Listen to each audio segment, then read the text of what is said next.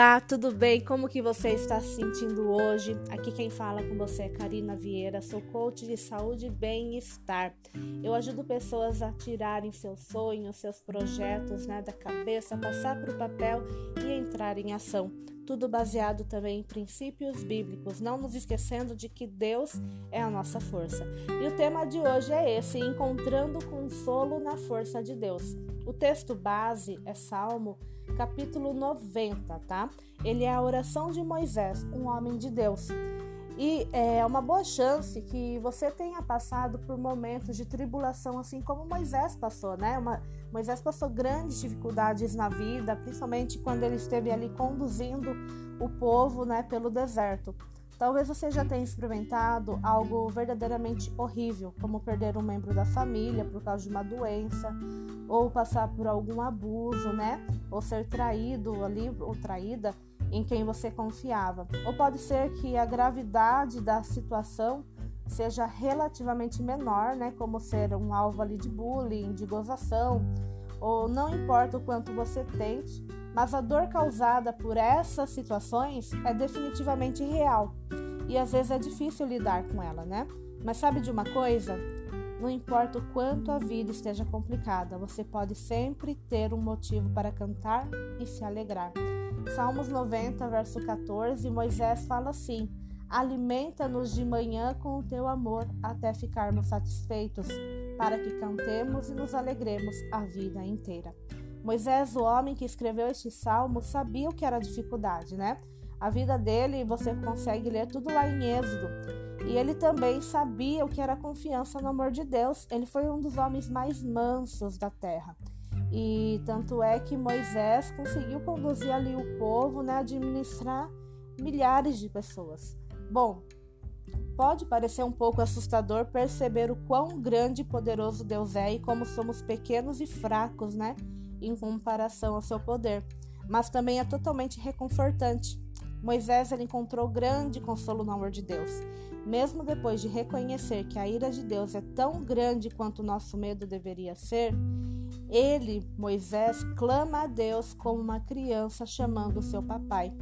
No verso 11 do capítulo 90, Moisés fala: Quem já sentiu o grande poder da tua ira? Quem conhece o medo que o teu furor produz? Né?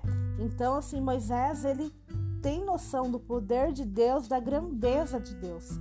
E o que torna o amor de Deus tão grande e significativo é o fato de ele ser tão incrivelmente poderoso. Quando você percebe o quão grande ele é e o quanto precisa de Deus, seu amor se torna a coisa mais maravilhosa do mundo. Aproveite a dica de Moisés, peça a Deus que a encha com seu amor a cada manhã, né, a cada dia, e você terá força para enfrentar qualquer crise que surgir.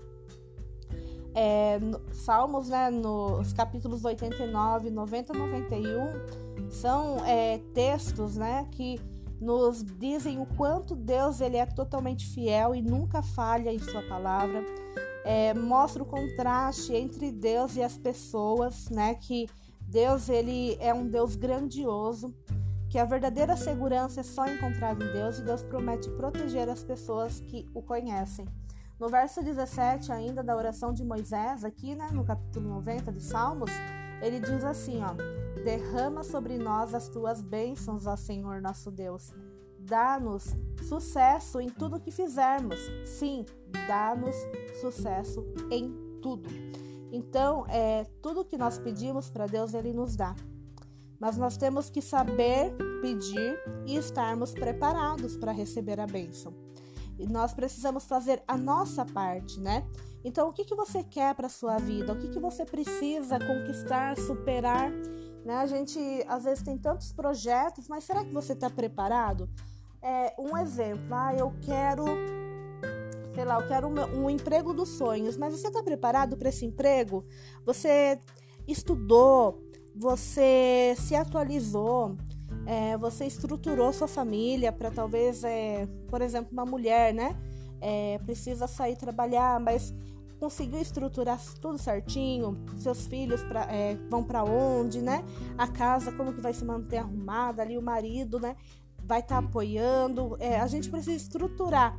Por exemplo, ah, eu quero, sei lá, quero ganhar mais, quero ter mais condições financeiras. Mas você sabe mexer com dinheiro? Sabe lidar com dinheiro? Ah, eu quero sei lá, trocar de carro, mas você sabe o IPVA que você vai ter que pagar no seu carro, se é mais caro ou não, se vai pagar seguro ou não, sabe? Às vezes a gente pensa em algumas é, alguns projetos, sonhos, mas a gente precisa se planejar antes, né? E, claro, entregar nas mãos de Deus, que a parte de Deus ele vai fazer pra gente. O sucesso aqui, mas existe, o sucesso é garantido, mas e a minha parte, né? Deus ele dá a bênção para quando eu consigo administrar essa bênção. Já entra aí na parte também de mordomia cristã, né? Bom, espero que essa mensagem tenha ajudado você, que nós possamos entregar, né, nossos sonhos, nossas vidas nas mãos de Deus e encontrar sempre consolo na força de Deus, porque ele é grande, ele é um Deus grande em amor, tá bom? Forte abraço, fica com Deus.